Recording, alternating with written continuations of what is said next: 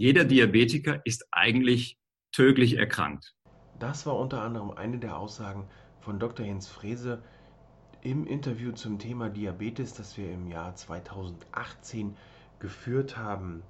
Wenn du nun wissen möchtest, was ist die Pharmafalle, warum ist Frühstück unwichtig und wie dir ein hochintensives Training weiterhelfen kann, dann ist die aktuelle Folge von Leichter Leben mit Hashimoto, der Podcast, mit einem kleinen Exkurs zum Thema Diabetes genau das Richtige für dich. Viel Spaß beim Reinhören. Dein Peter.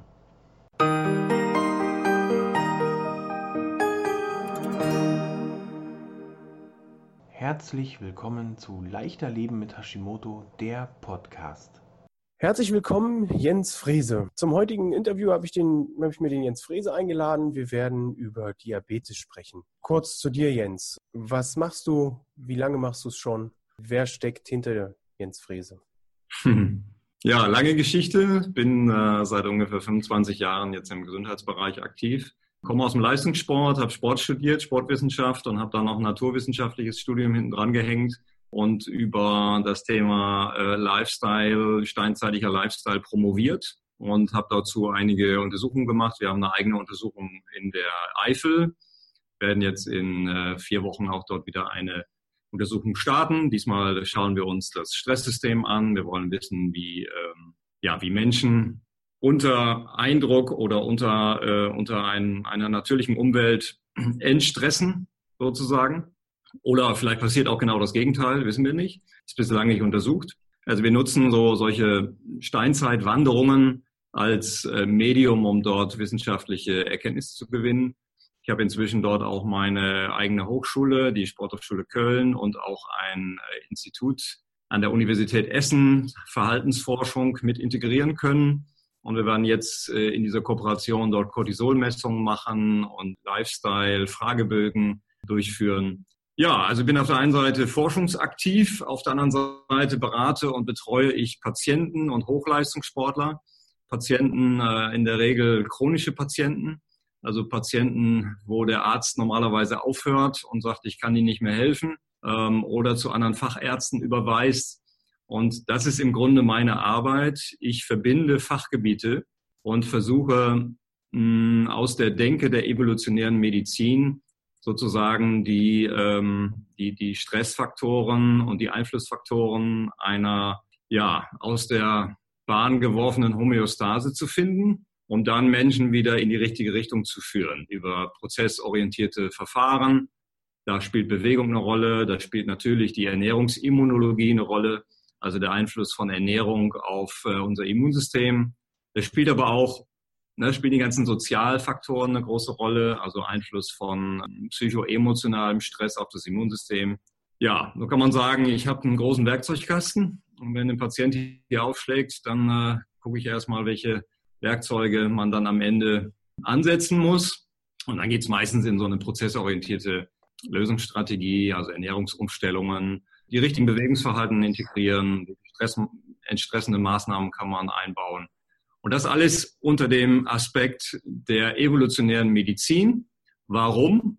Weil es in allen anthropologischen Studien, die es gibt auf der Welt, also bei Urvölkern durchgeführt, wir nahezu keine chronischen Erkrankungen finden.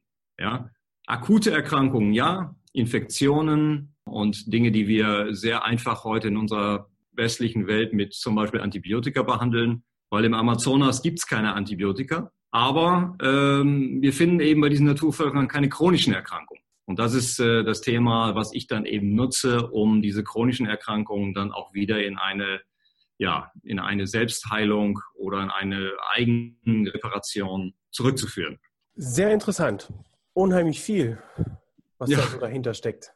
Wahnsinn. Ähm, ich wollte mich heute speziell zum Thema Diabetes mit dir unterhalten. Wir haben in einigen Gesprächen vorher schon oder habe ich schon mitbekommen, dass du dich da auch mal beim Diabetologen mit in die Praxis setzt und da in, im stillen Ecklein hörst äh, und lauschst, was da so passiert, die Diabetologen dann auch so ein kleines bisschen berätst. Wie erfolgreich bist du da bisher?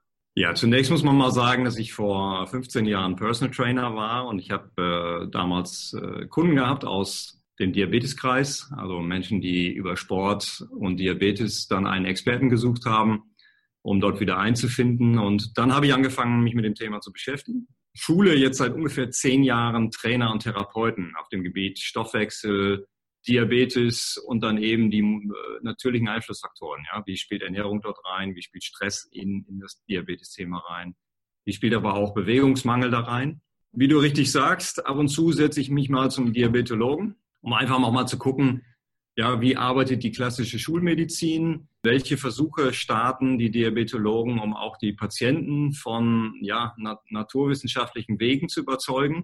Denn es ist nicht so, dass der, dass der Mediziner äh, bestimmte Dinge vorenthält. Es ist häufig so, dass die Patienten eben mit unglaublich vielen Ausreden kommen. Also ich habe zum Beispiel erlebt, dass an einem Tag mal bei einem Diabetologen, dass nahezu jeder Patient, bevor der Arzt überhaupt einen Ton gesagt hat, sofort mit irgendeiner Ausrede kam, was er alles nicht tun konnte in der Zeit. Also es war keine Zeit für Bewegung, es war keine Zeit für Fitnessstudio, es war keine Zeit für mehr Investition ins Einkaufen, in Ernährungsumstellung etc. Es war einfach keine Zeit. So, unterm Strich kann man sagen, die Menschen haben für alles Zeit, aber nicht für ihre Gesundheit. Und solange es Antidiabetika gibt, Insulinanaloga und so weiter, kann man halt Menschen mit einer kurzfristigen Lösung wieder aus der Praxis schicken. Und der Diabetologe hat die Aufgabe, dass diese Menschen nicht sterben. So, das heißt, er, er hat relativ wenig Zeit zur Verfügung. Er kann nicht richtig beraten weil dafür hat er zu viele Patienten. Und ähm, es ist unglaublich schwer, in die Köpfe der Leute zu kommen, um dort auch Verhaltensveränderungen stattfinden zu lassen.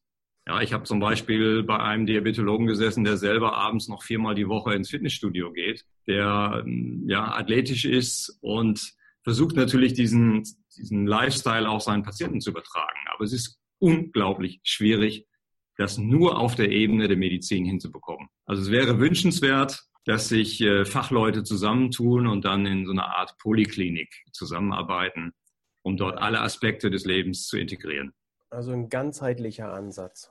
Ja, natürlich, weil eine, ein Diabetes beginnt mit einer Insulinresistenz und ein Sportler hat keine Insulinresistenz. Ein Sportler kann nur dann eine Insulinresistenz entwickeln, wenn er krank ist dann nennen wir es eine funktionelle oder eine äh, natürliche Insulinresistenz. Und das, was die Diabetiker haben, das ist eine, ja, eine erworbene Insulinresistenz. Das heißt, jeder, der ein Prädiabetes hat und auf diesem Nährboden des Prädiabetes einen kompletten Typ-2-Diabetes entwickelt, der hat sich diesen erworben durch seinen Lifestyle. Ja. ja, man könnte es auch als Bequemlichkeitserkrankung beschreiben. Denn äh, Leute, die ausreichend Sport machen, mit ausreichend, da müssen wir auch noch mal drüber reden, was ist eigentlich ausreichend? Viele glauben, dass wenn sie zweimal mit dem Hund durch den Wald gehen, dass sie dann genügend getan haben. Aber da können wir auch wiederum die Naturvölker als Vorbild nehmen, denn dann wissen wir, was ausreichend heißt. Okay. Du hast gerade schon was sehr Interessantes angesprochen, die Bequemlichkeit, die Ausreden. Ähm, ich kriege mittlerweile schon Schmerzen. Mir ist das von einem, also nicht, wenn wir hier sitzen, kriege ich Schmerzen, sondern wenn ich gewisse Sachen höre, kriege ich Schmerzen. Ich bin vor zwei Jahren mit meinem Sohn im Krankenhaus gewesen und mit uns auf dem Zimmer lag ein Junge, der hat frisch Diabetes ähm, diagnostiziert bekommen. Typ 1. Ja, und der bekam dann die Aussage der Ernährungsberaterin, also mhm. wenn du mal eine Cola trinken willst, ist überhaupt kein Problem.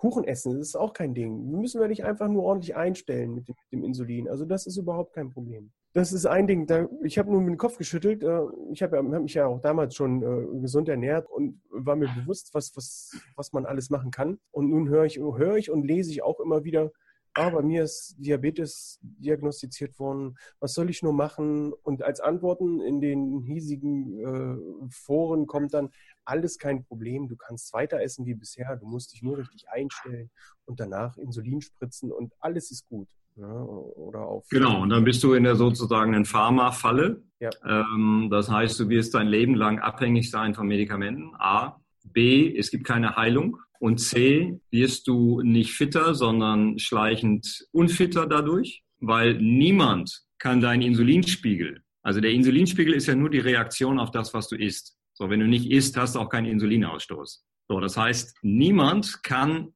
den Insulinstoffwechsel besser regulieren als deine Bauchspeicheldrüse. So, und wenn man sich jetzt wieder die Urvölker anguckt, die kein Diabetes Typ 2 kennen, dann findest du nahezu niemanden, im Amazonas, in Papua-Neuguinea, in Afrika oder sonst wo, wo es Urvölker noch gibt, die einen Typ-2-Diabetes entwickeln. Und zwar auch nicht mit 70, 80 oder 90. Also das, was wir immer typischerweise als Altersdiabetes bezeichnet haben. Ja. Und ja, das hängt damit zusammen, dass ein Organ wie eine Bauchspeicheldrüse und, oder auf Schlaub die Pankreas, dass die Pankreas nun mal für 90 Jahre gebaut wurde. Und wenn Menschen in der Blüte ihres Lebens, also Mitte, Mitte dieser 90er, bei 45, Ende 40, Anfang 50, einen Typ-2-Diabetes entwickeln, dann ist die Bauchspeicheldrüse praktisch ausgelaugt. Ja, dann musst du dir das so vorstellen, sie hat ihre, ihre Lebenszeit bei der Hälfte der Lebenserwartung schon erreicht. So musst du das sehen. Oha.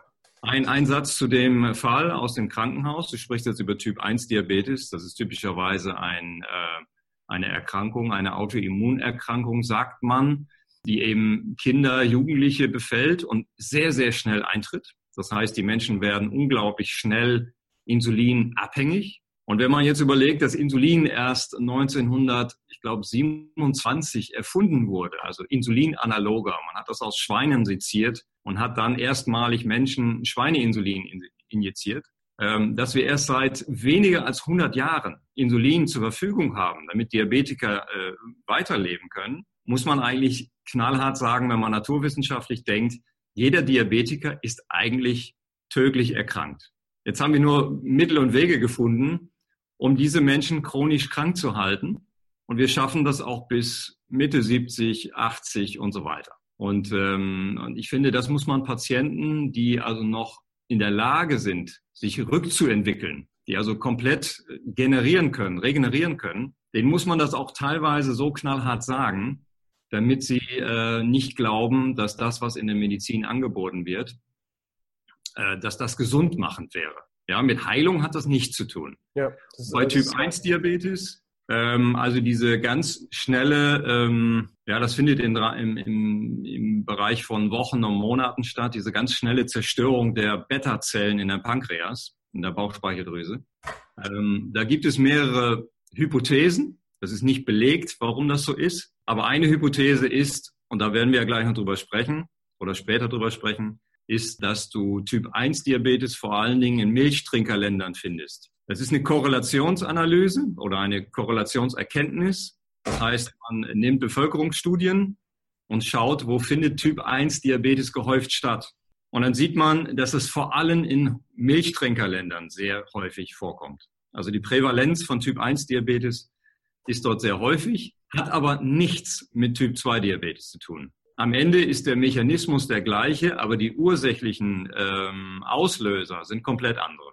Ja, nun hast du mir meine nächste Frage schon direkt mit beantwortet. Es ist also heilbar, je nach Typ, die Diabetes. Wenn wir unser Leben komplett auf den Kopf stellen und nicht so weiterleben wie bisher und einfach nur Insulin dazu spritzen. Ich also ich habe grundsätzlich mal als generelle Regel die Erkenntnis gewonnen, dass chronische Patienten, ob das Autoimmunerkrankte sind, ob das Typ-2-Diabetiker sind, was auch immer, umso mehr die ihren Lifestyle verändern, umso größer die Effekte auf die Gesundheit.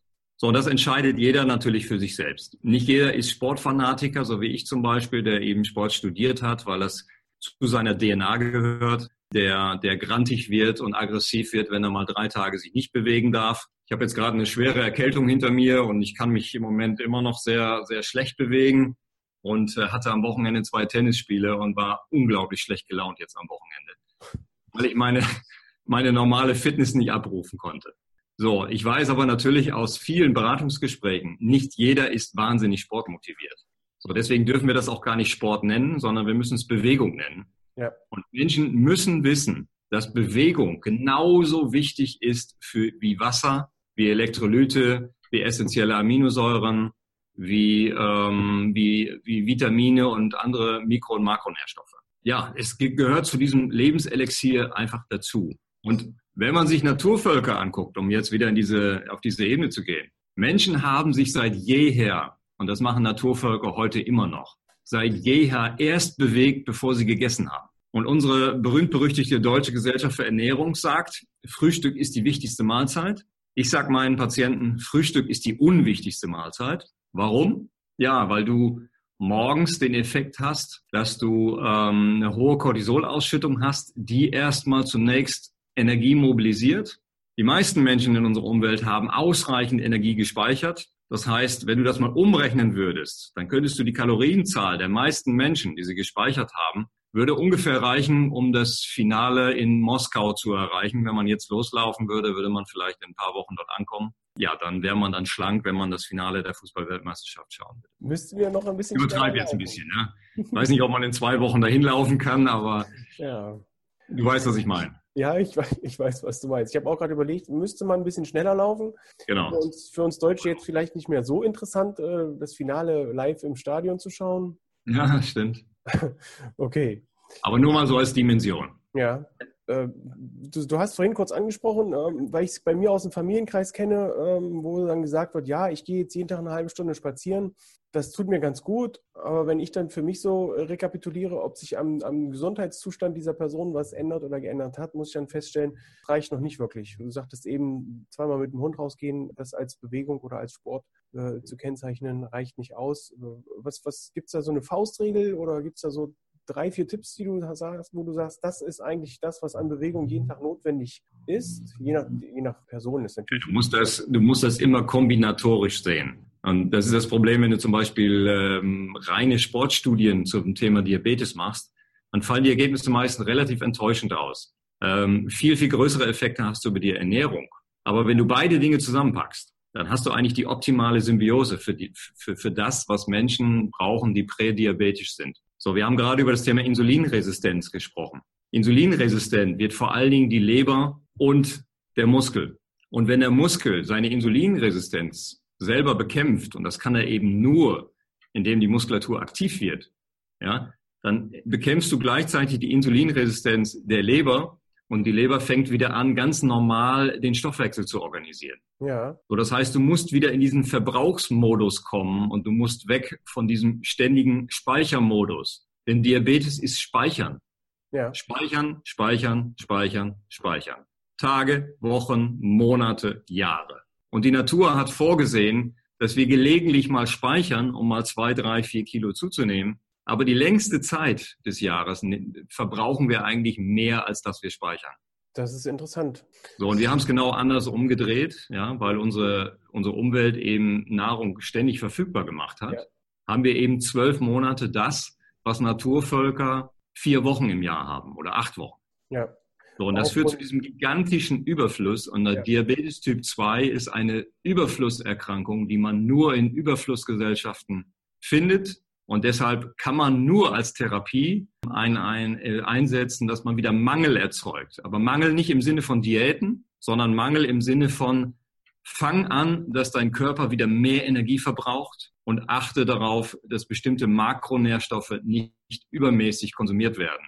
Und dann sind wir natürlich ganz schnell bei dem Thema Kohlenhydrate. Mhm. Es gibt natürlich auch Naturvölker, die zum Beispiel 70 Prozent Kohlenhydrate essen ähm, und die haben kein Diabetes Typ 2. Womit hängt das zusammen? Ja, die essen keine leicht verdaulichen Kohlenhydrate, sondern schwer verdauliche. So, und diese schwer verdaulichen Kohlenhydrate sind in der Regel hauptsächlich Ballaststoffe und keine Energieträger. Mhm. Ganz einfaches Beispiel für deine Zuhörer. Wenn ich eine Mohrrübe nehme, eine Mohrrübe hat einen hohen glykämischen Index. Das heißt relativ viel Zucker. Aber um diesen Zucker verfügbar zu machen für, für unseren Verdauungsapparat, müssen wir die Mohrrübe kochen.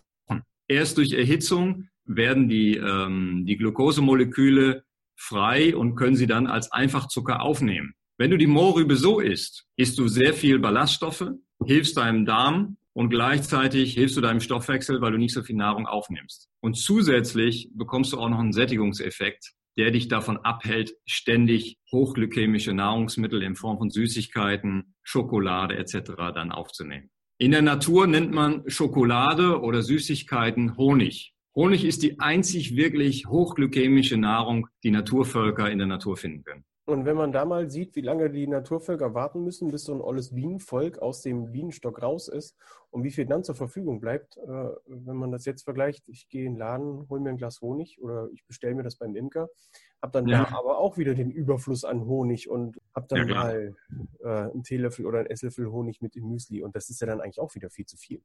Und es geht also, glaube ich, so ein bisschen die, so die Dosierung verloren, das, das Fingerspitzengefühl fürs Dosieren. Und wenn ein Yanomami oder wer auch immer auf den Baum steigt, um dort eine Bienenwabe zu ergattern, dann kommen die ungefähr mit 180 Bienenstichen wieder runter. Ja. Das heißt, es ist brandgefährlich, an, diese, an dieses Honigglas zu kommen. Ja. Für uns ist es natürlich extrem simpel geworden. Ne? Auch wieder keine Bewegung vor dem Essen. Genau. Außer die Bewegung, ich gehe in den Supermarkt. Ne? Äh, gut, wir haben einen Imker, der uns das regelmäßig schickt. Also äh, habe ich da noch. Es ist nichts gegen Honig zu sagen. Ja, aber die Dosis macht das Gift und wir ja. essen einfach viel zu viel davon. Und nochmal auf Sport zurückzukommen. Wenn du etwas gegen deinen Typ-2-Diabetes machen willst, dann musst du hochintensiv trainieren. Da musst du nicht drei Stunden spazieren gehen, sondern du musst deine Muskulatur kurzfristig hochintensiv belasten. Alle Studien zeigen das Gleiche. Umso höher die Intensität beim Training, umso besser die Effekte, umso schneller die Effekte auf, den, auf die Insulinresistenz, auf den Abbau von Körpergewicht, auf den Abbau von viszeralem Fett und auf die Renormalisierung des Stoffwechsels. Ich habe in äh, meinem letzten Artikel, der bei, ähm, bei PubMed indexiert ist, habe ich den gesamten Stoffwechsel eines ähm, Naturmenschen mal beschrieben und den in Vergleich gestellt zu dem, was wir heute machen. Und habe das in Programme aufgeteilt. Und wenn man das so ganz nüchtern vergleicht, dann müssen wir dazu äh, übergehen, dass wir nicht zwölf Monate ketogen uns ernähren, sondern Menschen haben sich auch mal ketogen ernährt, aber nicht zwölf Monate, ja. sondern immer nur phasenweise. Und das ist unser, unser Denkproblem oder unser, ähm, unser Problem bei diesen religiös angehauchten Ernährungsmythen, dass wir glauben, dass eine Ernährungsweise genau das Richtige ist. Aber Naturwissenschaft sagt uns eigentlich, dass wir flexibel sein müssen. Ja, wir können natürlich mal Honig essen. Wir können natürlich mal Kindergeburtstag feiern. Aber das ist nicht der Normalzustand. Kindergeburtstag war noch zu meiner Jugendzeit etwas, wo wir einmal im Jahr mal so richtig über die Stränge geschlagen haben. Kuchen, Schokolade, Süßigkeiten, ja. süße Getränke und so weiter. Und das ist heute zur normalen Ernährung geworden. Deshalb muss man sich auch nicht wundern, dass wir dann diese exponentiell steigende Rate an Typ-2-Diabetes und anderen Stoffwechselerkrankungen bekommen. Und bevor die Bauchspeicheldrüse nicht komplett ausgelaugt ist, sind wir jederzeit in der Lage, uns auch wieder selbst zu regenerieren. Und das ist das, was ich auch meinen Klienten, Patienten und Sportlern Sportler nicht, aber Patienten sagen. Höchst interessant, wo du sagst, äh, Kindergeburtstag nicht jeden Tag, sondern nur einmal im Jahr. Und bei Großfamilien, so wie wir es haben, ist das eine sehr große Herausforderung. wir haben öfter im Jahr Kindergeburtstag. Ja. Aber ich verstehe schon, in welche Richtung du gehst. Es fällt aber auch nicht wirklich leicht. Ne? Uns ist äh, neulich alles aus dem Gesicht gefallen, als wir mal, mal wieder auf die Verpackungs, äh, Verpackungen der, der einzelnen äh, Lebensmittel geschaut haben und dann mit Erschrecken feststellen mussten, dass selbst der Speck mit Glucose und Maltodextrin äh, verseucht war. Wo ja. ich frage, wofür? Wofür muss das da rein? Ne? Ich brauche doch keinen Zucker, wenn ich einen Speck essen will. also, ja, aber er schmeckt nicht so gut. Das ist halt das Problem. Wir haben, ja. wir haben unsere Geschmacksrezeptoren so denaturiert, dass die, die Hersteller den Menschen geben das, was sie haben wollen. Und, und ähm, ja, Zucker ist sehr billig. Ja. Damit kann ich sozusagen äh, Nahrungsmittel maskieren. Ja, ich kann dir also ein wahnsinniges Geschmackserlebnis für wenig Geld produzieren. Und, und dann steigen natürlich die Gewinnmargen, weil ich ein, ein billiges Produkt relativ teuer verkaufen kann. Ne? Ja. Es ist bei, bei uns im Haus ist es auch schon so, dass selbst meine Kinder äh, vor dem Einkaufen, wenn wir unterwegs sind, erstmal schauen, was ist da drin, äh, dass sie auch wissen, in welcher Reihenfolge oder beziehungsweise, dass das, was als erstes da steht, doch am meisten mit drin ist. Und die schütteln dann nur den Kopf und sagen, das können wir liegen lassen, das brauchen wir nicht. Guck mal hier, Papa, dreimal Zucker. Soll ich dir mal eine ganz kurze Geschichte, die ich gestern, gestern zufällig erfahren habe? Ich bin kein, äh, kein Fachmann für Automobilindustrie, aber ich habe einen Bekannten, der verkauft Mercedes. Der hat mir mal Folgendes erzählt. Ähm, Mercedes ist ja jetzt gerade auch so ein bisschen im Visier. Ja, die haben zwar keine Schummelsoftware eingebaut wie VW, aber die haben diese AdBlue Zusatzbetankung, nenne ich das jetzt mal laienhaft. Ja. Also um diese, diese Stickstoffoxide äh, runterzufahren, die haben die so gering eingestellt, dass alle äh, Diesel unheimlich hohe Stickoxidwerte ausschütten. Und warum haben sie das gemacht? Weil der, ähm, die, die Firmenstrategie war, dass man die Menschen nicht zusätzlich belasten wollte mit AdBlue-Betankung. Du musst dir das mal in der, in der Grunddenke, musst du dir da, musst das mal nachvollziehen. So eine AdBlue-Betankung kostet irgendwie 30 Euro. Ja. Ein Mercedes kostet 60.000 Euro. Das heißt, die Leute haben kein Problem, sich für 5000 Euro ein Navigationssystem einbauen zu lassen. Aber sie haben offensichtlich, oder anders gesagt, die Strategie der Firma sagt, wir wollen die Menschen nicht zusatzbelasten mit 30 Euro AdBlue-Betankung. Ich glaube, da hat man ähm, den immer ökolog ökologisch werdende Gesellschaft einfach, die hat man einfach unterschätzt. Ja. Denn der Kunde sagt, ja, lieber weniger Stock, äh, Stickoxidwerte und dafür einmal im Jahr oder zweimal im Jahr 30 Euro äh, AdBlue dazu tanken, als vergiftete Städte. Und weißt du, diese Denke aus der Industrie, die findest du ja nicht nur in der Automobilindustrie, die findest du überall. Und das ist unser zentrales Problem. Selbst wenn Menschen ökologischer werden, aber da, wo Wirtschaft dahinter steht, da wird es unökologisch, da wird es auf der Marketing-Ebene sehr ökologisch und im Hintergrund sehr unökologisch. Das stimmt. Und da gilt es auch wieder zu hinterfragen, was hinter dieser ganzen Geschichte steckt. Ne? Das stimmt schon. Ich bin sehr überrascht, was alles so für Sachen mit reinspielen. Es ist also doch nicht so einfach, äh, bei Diabetes zu sagen, ich kann so weiterleben wie bisher, ich muss halt einfach nur äh, genug spritzen. Dann kann ich zwar weiterleben, aber wer weiß, wie lange und wie gesund. Und was ich dann noch für, für einen Komfort habe zum Leben, heißt also, ich muss aus meiner Komfortzone raus und muss aufhören, Ausreden zu finden, sondern hier eine gute Kombination an Essen und Sport für mich selbst zu finden, um gesund und ohne Abhängigkeit von der Pharma und von irgendwelchen Medikamenten weiterleben zu können. Ja, ich glaube, du musst ganz dringend unterscheiden zwischen akut und chronisch. Mhm. Und, und hier muss man auch die, die äh, Mediziner und die Ärzte natürlich ein Stück weit in Schutz nehmen. Die Verantwortung liegt nicht bei den Ärzten, sondern bei den Patienten und bei den, bei den Kunden. Ja. Und der Arzt kann dir nicht hinterherlaufen. Er ist nicht dein Coach, er ist dein Arzt. Das heißt, er muss dir in dem Moment akut das verschreiben, was das Überleben sichert. Ja. So, deshalb, wenn du, wenn du ein akutes Problem hast, dann brauchst du ein Medikament, aber die Frage ist, ob du das Medikament lebenslang brauchst oder ob du in der Lage bist, das Medikament danach wieder so nach und nach durch äh, andere Lifestyle-Faktoren auszuschleichen. So, und hier müsste eigentlich die Akutmedizin mit der Naturwissenschaft zusammenarbeiten und sagen, okay, lieber Patient, ich gebe dir jetzt das Medikament, es hält dich am Leben und jetzt suchst du dir Beratung in Ernährung, Beratung in Bewegung, Beratung in Anti-Stress-Methoden, etc. pp. Also alles, was für, für dein individuelles Leben wichtig ist. Wenn es jemanden gibt, äh, und das mache ich zum Beispiel, der nimmt sich gleich alle Lebensstilfaktoren vor. Das kann aber nicht jeder. Ein Ernährungsberater hat äh, über Stress nichts gelernt, von daher kann er auf diese Ebene auch nicht eingehen.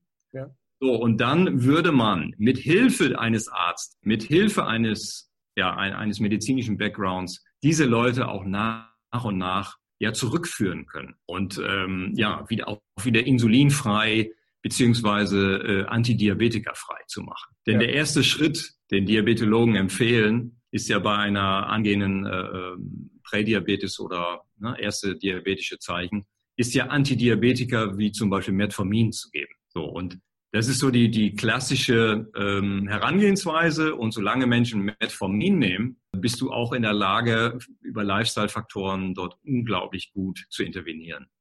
Ja, aber, leider gibt es eben noch zu wenig Mediziner und auch Diabetologen, die sagen, okay, das ist jetzt die Phase 1 und die Phase 2 heißt, sie müssen ihr Leben wieder selbst in die Hand nehmen. Ja. Das kann natürlich kein Arzt leisten, das ist ja ganz klar. Dafür ist die Medizin auch nicht ausgebildet.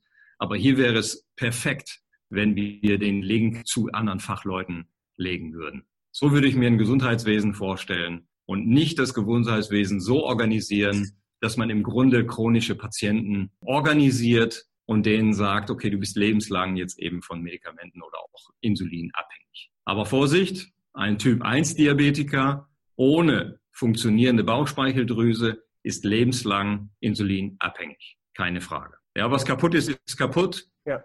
Das gilt fürs Nervensystem auch. Oder wenn du einen Knorpel nimmst, ja, ich kann äh, Knorpel aufbauen, und Spritzen geben, wie ich will, aber ein Knorpel baut sich nicht wieder auf. Das heißt, wenn jemand einen massiven Knorpelschaden hat, dann kann ich das nicht regenerieren. Und so ist es bei der Bauchspeicheldrüse auch. Das heißt, wenn du im sozusagen Endstadium deiner Bauchspeicheldrüse bist, ist es unglaublich schwer, dort wieder zurückzukommen. So, und dann ist es natürlich gut, ja, um das nochmal deutlich zu sagen, dann ist natürlich auch gut, dass wir da eine Insulinanaloge haben oder überhaupt Insulin haben, ja, um dann weiter einigermaßen chronisch gesund zu bleiben, sage ich das, sage ich jetzt mal. Ja. Du verstehst, was ich meine. Ich verstehe, was du meinst. Ja, ich bin jetzt in einer ganz äh, diffizilen Abwägung zwischen dem, was medizinisch notwendig ist und das, was wir präventivmedizinisch tun können. Das, ich kann ihm eigentlich gar nichts mehr hinzufügen und finde, das ist ein fantastisches Schlusswort, dass man hier ganz klar unterscheiden muss zwischen dem, was kaputt ist oder zwischen dem, äh, was noch gerettet werden kann. Ja. Ähm, und dass man genau. wirklich auch den, den, den Klienten, Patienten, Kunden mit in die Pflicht nimmt und äh, nur, nur ja. Natürlich auch den Arzt, den behandelnden Arzt. Ja, der, muss die, der muss den Startschuss geben, so sehe ich das, um dann aus unserem jetzigen Gesundheitssystem vielleicht in Zukunft mal ein Gesundheitssystem zu machen, was den Namen auch verdient. Genau. Hier auch, ich sehe es in meiner äh, Ausbildung, ich mache ja zurzeit eine Ausbildung zum Fachberater für ganzheitliche Gesundheit. Und da sehe ich auch, wie das alles zusammenspielt oder zusammenspielen kann und bin immer wieder sehr überrascht, was alles möglich ist, sodass man hier eigentlich wirklich nur darauf hoffen kann, dass äh, die Zahnräder, die einzelnen Zahnräder, die jedes für sich drehen, so miteinander verbindet, dass aus diesem Wust an Zahnrädern eine gut funktionierende Maschine entsteht, die uns wirklich am Ende dann äh, gesund macht, wo sie uns gesund machen kann. Das wäre genau. wünschenswert. Kleiner Abschluss von mir. Wir sind eigentlich perfekt genetisch adaptiert für eine natürliche Umwelt. Wir haben die Umwelt nur so stark verändert, und zwar nicht in den letzten 10.000 Jahren allein, sondern allein schon in den letzten 50, 60 Jahren, haben wir die Umwelt so dramatisch verändert, dass Menschen eigentlich heute chronisch krank werden müssen. Und der einzige Weg zurück ist, alte Einflussfaktoren wieder einzubauen in die moderne Umwelt. Und Dinge, die wir als Errungenschaft in der Medizin, wie zum Beispiel Antibiotika etc., gefunden, erfunden haben, die nicht zu negieren, sondern dann in dem Moment, wenn sie wirklich wichtig sind, dann auch zu nutzen. Ja, klasse. Jens, bevor wir zum Ende kommen, ganz zum Ende, nach äh, unseren Schlusswörtern jetzt, hast du denn für unsere Hörer ein besonderes Angebot? Ein besonderes Angebot? Naja, das Angebot ist, äh, dass ich jeden berate, der beraten werden möchte. Das kann man auf meiner Website alles nachlesen unter www Doktor, also dr-frese mit drei E, zwei in der Mitte, eins am Ende, dr-frese.com. Dort findet man alles über meine Biografie, über meine Angebote, über wie ich arbeite, wie ich berate. Genau, wer mich dann kontaktieren möchte, der findet überall Möglichkeiten, äh, mit mir einen Termin zu vereinbaren. Alles klar. Ich werde den Link auch nochmal in die Show Notes packen, sodass man da dann nur noch kurz klicken oder kopieren braucht, sodass es dann äh, schneller geht zu dir. Herzlichen Dank. Peter, vielen Dank fürs Interview. Gerne. Bis zum nächsten Mal. Ciao. Alles klar. Ciao.